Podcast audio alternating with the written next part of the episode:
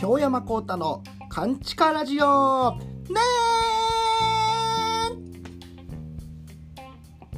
どうも、えー、浪曲師で SMA 芸人の京山幸太でございます、えー、こちらの、えー、ラジオはですねもう世間に声の届かない完全なる地下カンチカで私がここだけの話をするカンチカラジオでございますけれども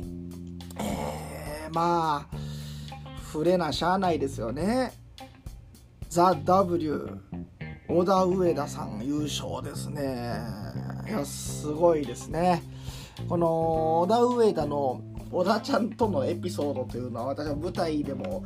このラジオでもまちょこっとはねあの言ったことあるかなと思うんですけど、まあ、ちょっと改めてね、えー、振り返ってみたいなと思いますけども小田上田の上田さんの方は自分はあんまりあのー、あんまりとか全く会ったことないんですけども小田ちゃん小田さんの方がですねもともともう引っ越したから言ってええかなと思うんですけれども自分が、えー、大阪の神崎川というとこがあってですねあの大阪と兵庫県の本当に県境で1つ西に行ったらもう兵庫県の園田駅で1つ東に行ったら大阪府の神崎川っていうところがあるんですけどね阪急電車で。で神崎川にまあちょくちょく行ってる行きつけのまあ居酒屋があって。でその居酒屋でその小田ちゃんがまだ東京進出前のだから結構もう何年も前ですけども、えー、バイトで入っててですね。私は毎日飲みに行くからそこで店員だった小田ちゃんと仲良く、まあ、話すこともあるんでねカウンター越しで仲良くなって。で実は芸人してるねみたいな話してて。へえみたいな。自分もまだその時お笑いやってなかったんですけど、まあ、浪曲師だってね芸人ですから、えー、芸人やねみたいな。これよう聞いたら自分が確かその時まだ4年前4年目かな。だからちょうど5年目ですね。自分が4年目で小田ちゃんが、えー、3年目で芸歴。年齢もちょうど1個差芸歴も1個差で余計に年も近いから仲良くなってですね。で何回目かにその居酒屋で会った時にちょっと小田ちゃん何もバイトも終わるやったら今からもう一軒どっか別で飲みに行こうかみたいな誘ってみて。そんな自分後輩なんか浪曲会も全然おらへんかったからええ機会やなと思って仲良くなるの。あじゃあ行きますって言ってくれたんでね。あの次の駅の重曹駅のバーで自分がよく行ってたバーあるんでそこに連れて行ってですね。結構飲んだんですよ。ほんでまあこう、まあ、いろんな話していくうちに今は知りませんけどその当時小田ちゃんには彼氏がね大阪にいてでももう別れるかどうかほんまに今瀬戸際というか別れようかなと思ってる時だったらしくてですね、まあ、寄ってるっていうのもあってでも実はこうこうこうでもう別れようと思ってんねみたいな。思ってるんですよやったかな。まあまあその時は敬語やったかな。えー、あそうなんや小田ちゃんみたいなえ、どんな彼氏なんや？こうこうこうででもこんなことがあってもうちょっと許せへんしみたいななんかこんなこんなんこんなでもう不満もあるからもうどうしようかな思ってみたいな。ほんでマスターと自分とかそれ相談乗ってて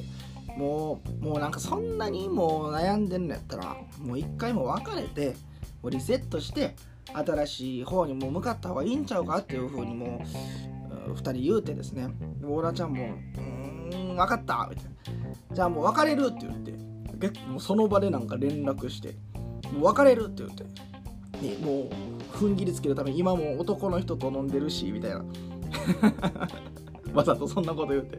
もう別れるってはっきり言ったらしいんですよ。おおすごいな。決断したんや。言うて。ほなもう自分ももう、まあ、お祝いっていうのもおかしいけど、ね、もう今日は飲もう。言うて自分がバーってこ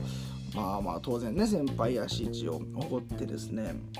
朝まで飲んだんかな。ほんでもうベロベロでフラフラやからあのもう家帰れへんから太田ちゃんの家に泊めてもらったんですよその日。ねごめんなさいね。京山幸太女性ファンの皆様ごめんなさい。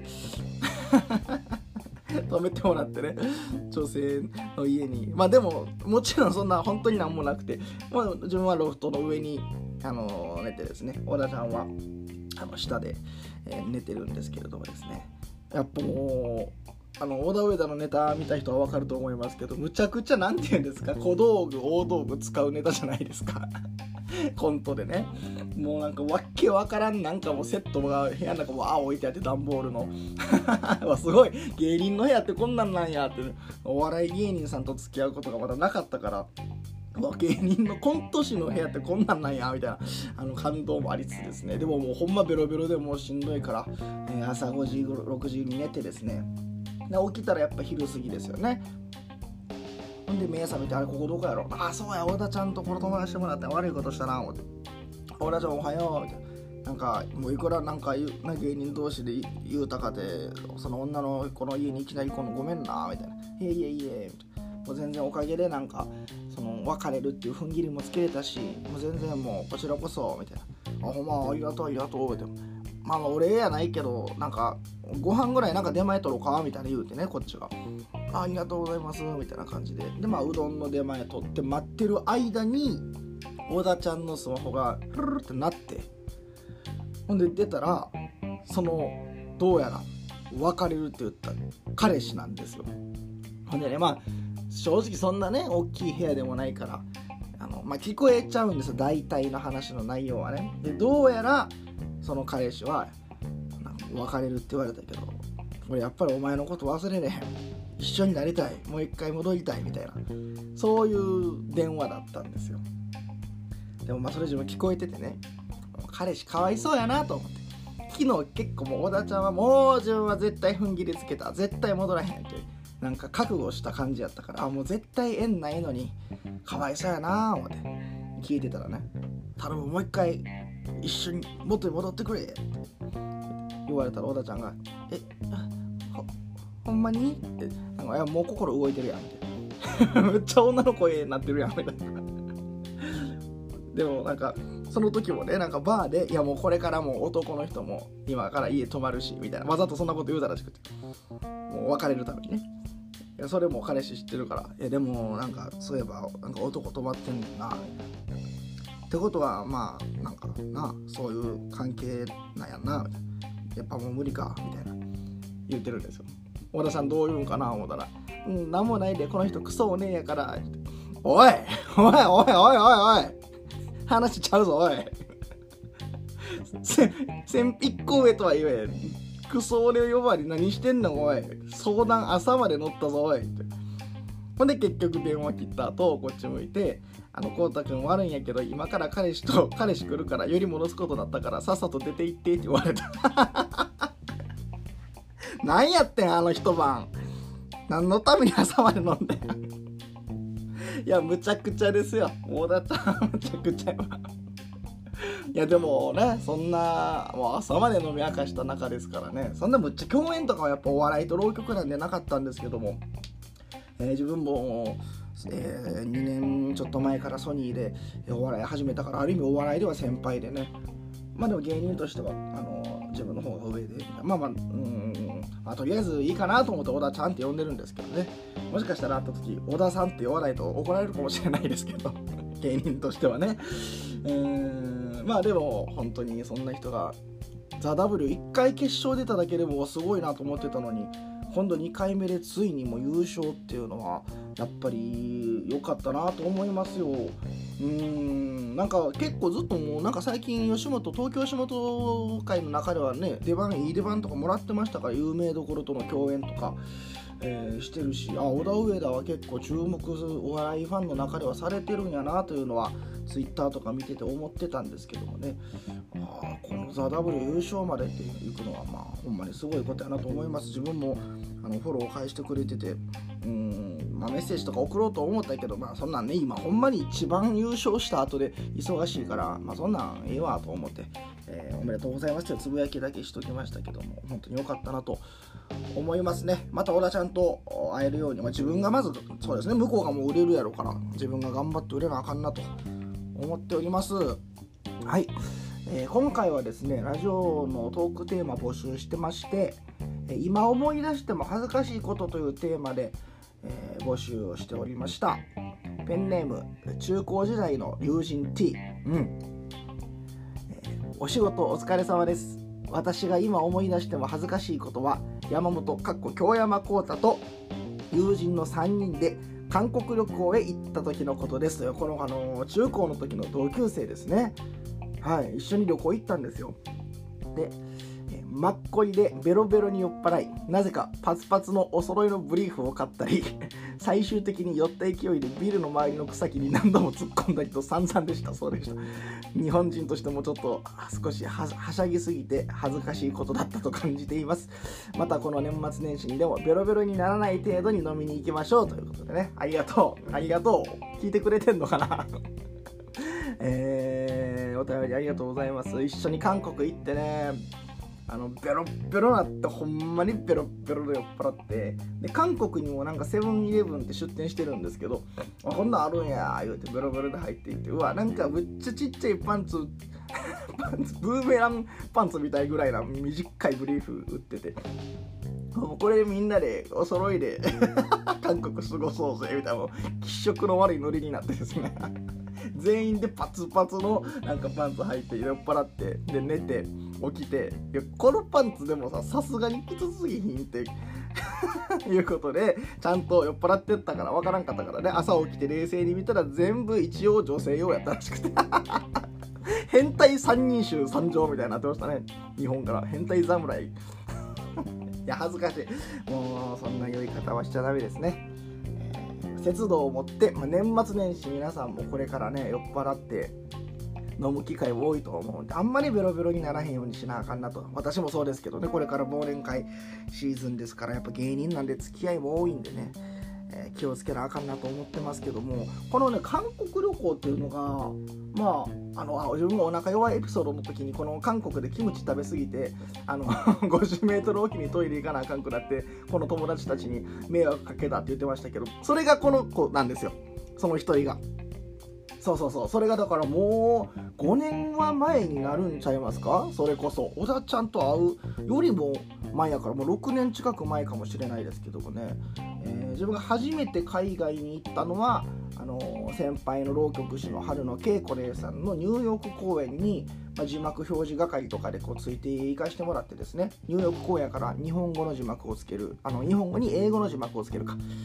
その字幕表示の係でついていったのが初めてで。でもそれはもうねあのやっぱりプライベートじゃなくてまあ仕事でついていってますから先輩と。そんなもう楽しんで観光っていうことはなかったですね。まあ強いて言えばマジソンスクエアガーデンでスティングとポール・サイモンやったかな？かなんかのあの合同のライブを見たっていうそれは思い出に残ってますけど生でスティング聴けたっていうね。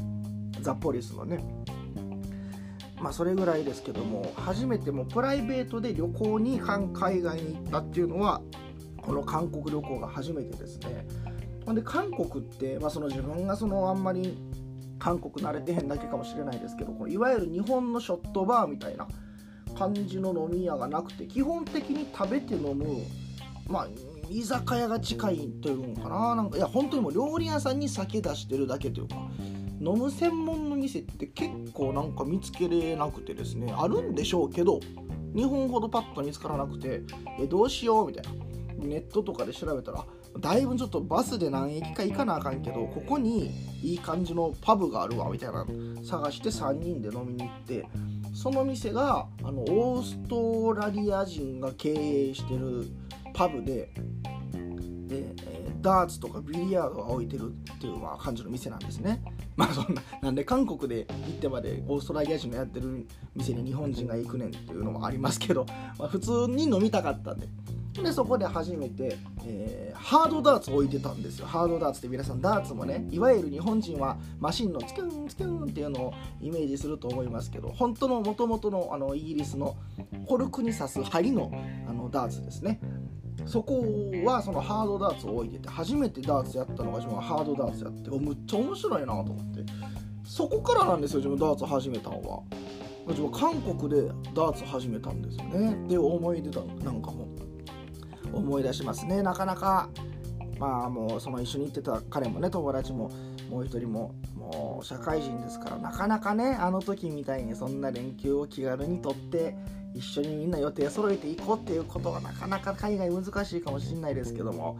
しんないですけどもやってごめんなさい。えー、まあ、また年末年始とか予定がね1日ぐらいは日あるんかな、ま、自分がバタバタしてるんですよ。なんかあのー、あれ次第でソニーのホープ大賞っていう年末のねあの事務所賞レースがあるんですよ年に1回の。今回初めて出るんですけどもそれの結果次第で12月20日に1回目の予選があってそれ通ったら1週間後の27日のおそらく、えー、準決勝に出てさらにそれ合格したら30日の決勝。こちらはなんか、まあ、まだ言っちゃダメだと思うんで曲は言えないですけど、あのー、まあ、テレビ配信というかちょっとしたネットの配信もあるそうなんでなんとかそこを目指していきたいんですけどだから勝ち抜けば勝ち抜くほどちょっと予定がね埋まってしまうんで東京大阪の移動もあるし。あだから、まあ、ちょっとどうなるか分からへんなというところではあるんですけどもまた年末年始予定が合えばと思います。是非皆さんそのホープ大賞20日の夜準決勝行けたら27の夜あるんで来てください。あと r 1グランプリも今年は大阪1回戦だけ大阪で受けるんでそれは5か6ですね。1月の。で2回戦以降は東京で受けるんで、えー、おそらく2回戦は、えー、1月の20、21、22のどれかになると思いますんで、まあ、受かる前提で話してますけど。絶対に受かります。頑張ります。えー、勝負の時期でございますんでね、小田上田に負けへんように頑張らなあかんという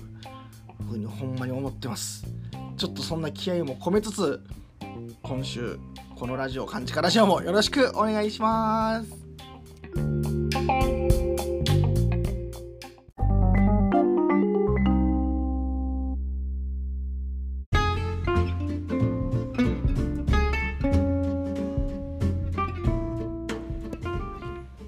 乾杯のコーナーですけれども最後に乾杯で締めくくればもう自由に、ー、投稿内容いただければと思っております。嬉しかったこと悔しかったこととかやりきれないこととか送っていただけたらと思います。ラジオネームゴリゴリラさん。女性コンビの小田上田さん、うん、コウタさんが以前より時々話題に出していたので「ザ・ w は小田上田を応援して見ていました。そうするとなんと見事に優勝。こちらまで前から知っている人が優勝した気分になり感動しました。乾杯あとですねラジオネームグリーン473コウタさんの話の中で聞いたことのある小田上田さん。ザ・ W5 代目女王おめでとうございます。乾杯ということでね。やっぱりもう自分が俺に触れて、え名前以前から出してましたからね。皆さんも小田上田さんちょっとザ・ W 見てくれてたみたいですね。もうあのねそれ今思い出しました。さっき言い忘れてたけど。その小田ちゃんとその居酒屋終わりにねバイト小田ちゃんのバイト終わりでバーに飲みに行ってね重曹のあの交差点20時の交差点の上にあるザ・パブっていう2階にあるバーなんですけどね。自分そこよう行ってたんですよ。ほんまにハードロックバーみたいなところで。ほんでそこに連れて行ってで一緒に飲んでて。あのもうこっちもベロベロなってるから小田ちゃん顔でかないって話の思って。ペロペロなってまだ二十歳そこそこの女の子に。顔パンパンじゃないみたいな。ほんで小田ちゃんの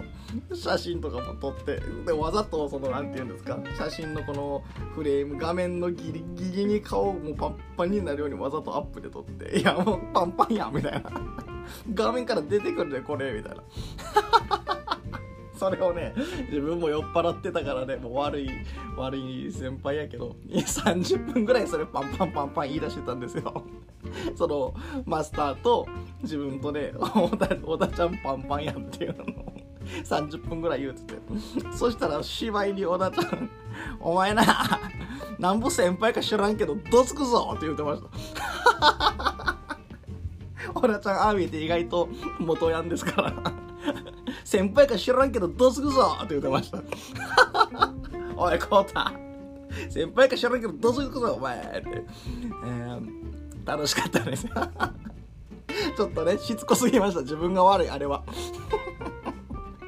まあでもそんな楽しい夜があったという話でしたね。皆さんも踊る皆さん見ていただいて本当良かったなと思います。もう自分も頑張ります。はい乾杯でした。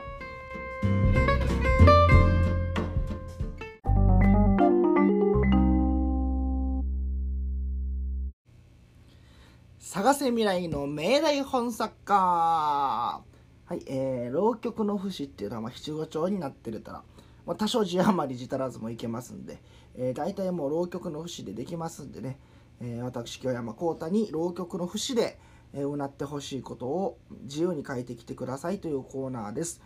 ラジオネームグリーン473老若息子の会終わり5歳の娘耳元でささやくおんりくんはおひげがかわいい。こうたくんはほっぺただね。ああ、え、老若息子の会というね、浪曲と落語の会、老若の会で。えー、桂オンリ兄さんという人と私京山幸太の、まあ、落語浪曲の公演があってねそこに来てくれてたんです。このちょついこの間に娘さんと息子さん旦那さんと来てくれてたんですかね。もうありがとうございます、えー、自分がまあほっぺかわいいみたいな確かにそれはあの言われるんですよ。食べ物とかパンパンにしちゃうんであのハムスターっぽいって言われるんですけどまあそれはいいとしてオンリくんのおひげが可愛いっていうのすごいですね。あの知らない人オンリーさんっていう人がですね、まあ、1個上なんですけど自分の、えー、身長が180後半あってですね。でね、まあ、猫背でですね、まあ、ひちょっとひげが青くてですね。でなんていうんかなずっと目が泳いでてですね。ずっと喋り続けるもうなんか落語界のフランケンシュタインみたいな人がいる。いるんですけどね。あのそのもう化け物の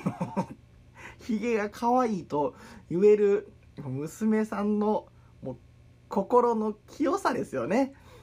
うん。そういうことだ。もう人間も化け物も分け隔てなく接するという。怒られるわほんまに。いやマジで。いやあの人でもほんまにもう上方落語界の二大奇人桂チキン桂オンリー。このお二人自分の先輩ですけど上方落語が誇る変人なんでね皆さんもなんか見る機会があったら見てみてほしいですけどね舞台とかで。あんまりねあの、まあ、化け物なんで深入りはしない方がいいと思いますけど 捕食されちゃいますからね。はいあの適度な距離を持って見守ると非常に面白い人です。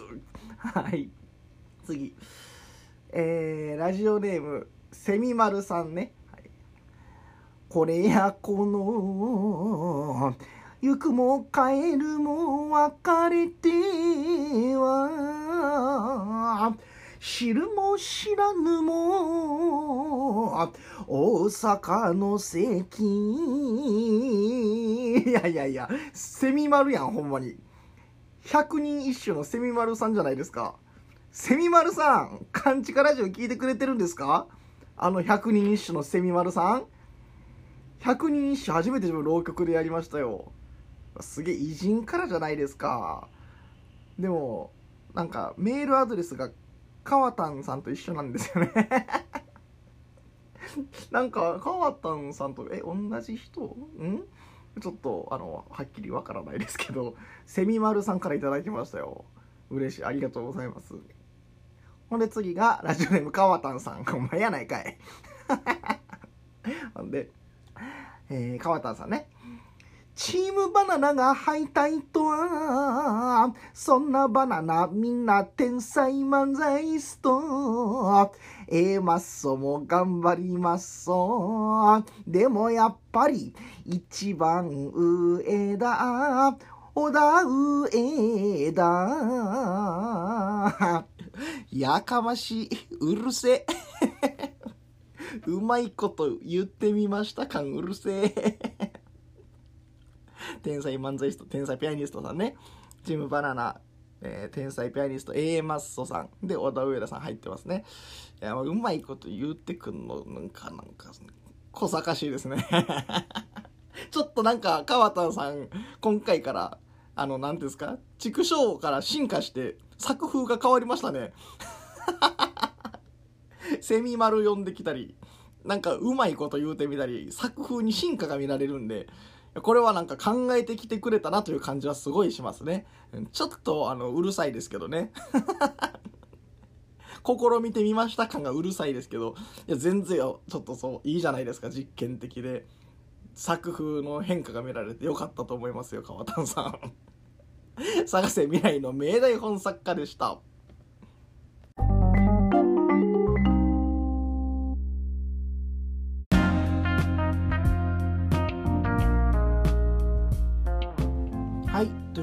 コーナー今回終わりましたけどもやっぱりまあ全体的に今回は小田上田さんの話になりましてね、まあ、これからあれですよね「ザ・ w の優勝特典で22番組日テレを回れるんですか？ほんで、えー、あとまあ、同期が小田上田さんで言うたらあの産地のヒロインのゆめっちさんとか EXIT さんとか売れっ子がね吉本の中での交流もあるらしいんで、まあ、これから一周して、まあ、売れるんちゃうかなと思いますけどね。結構あの上田さんもわーっと喋れるタイプ見てたらねすごいですから、まあ、このまま残っていくんちゃうかなというふうには自分は思ってるんですけどまあ本当にすごいですね。いや頑張らないといけない。マジであの頑張りますよ。今年 r 1面白そうなオーディションがあかんかったんでいや今回の r 1もあと r 1 1本でいかないといけないんですけども。初回が、えー、自分初めて r 1出たのが第今回3回目なんですけど1回目が、えーまあ、キャラ芸人みたいな感じでやって事務所入って3ヶ月9月に入って12月に r 1 1回戦やってもう全然正直まあねネタもできてないような状態でまあまあそれは落ちるわなっていうことで1回戦落ちて今思うとね。で2回目がねえー、っとだからその次の年ですけどまあまあそれもね2回戦で終わってうん、まあまあまあまだその今のネタの形ができてなかったんでまあそんなもんやろなと今は振り返ると思うんですけれども今年は、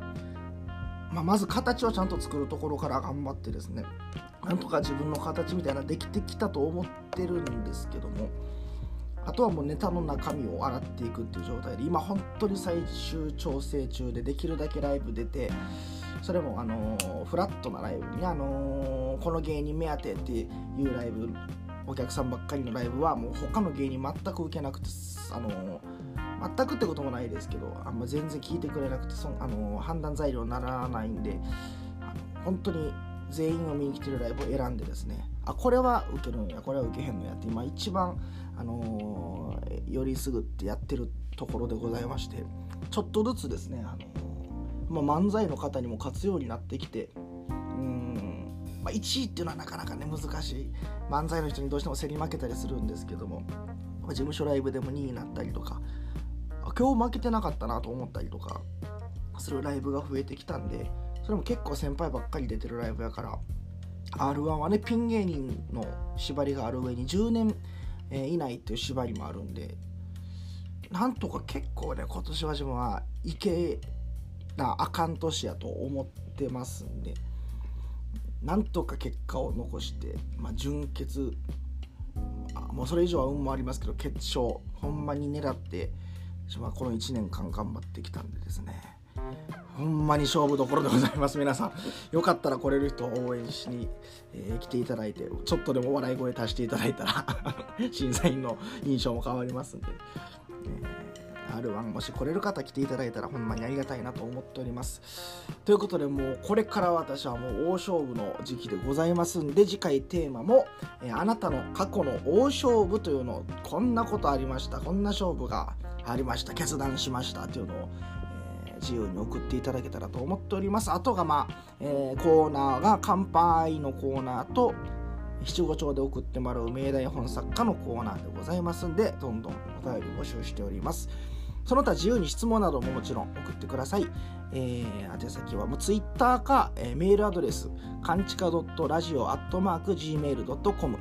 kanchika. radio.gmail.com あるいはアンカーのアプリのメッセージで送っていただいても見れますので、どんどん送ってください。ラジオネームを記載してお便りお待ちしております。それではまた次回お願いします。ありがとうございました。